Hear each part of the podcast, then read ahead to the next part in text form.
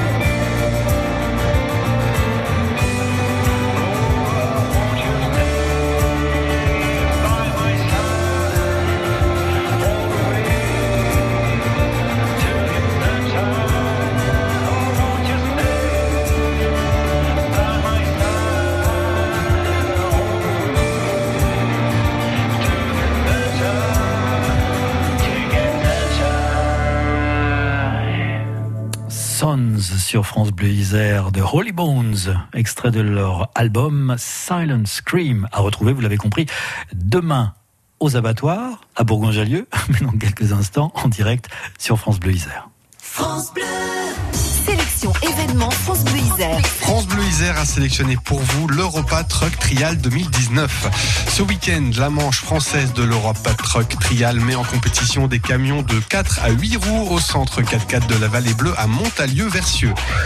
La gastronomie locale est à l'honneur avec le grand pique-nique des chefs. Ce dimanche de 10h à 17h, venez rencontrer des chefs cuisiniers et pâtissiers, des producteurs et des artisans locaux dans une ambiance très sympa au château de Sassenage.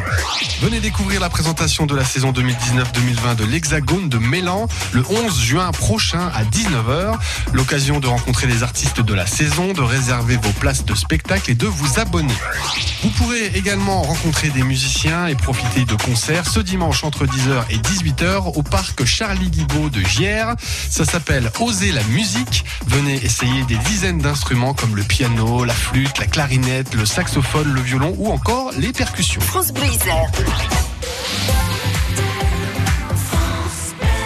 Du 6 au 9 juin, les fêtes de la Chartreuse vous donnent rendez-vous pour partager des moments festifs autour de visites guidées, ateliers découvertes, expositions, déambulations et spectacles de rue, gastronomie et concerts. Des événements conviviaux à partager entre amis ou en famille à Voiron, Saint-Pierre de Chartreuse, Entre-deux-Guiers et Saint-Laurent-du-Pont.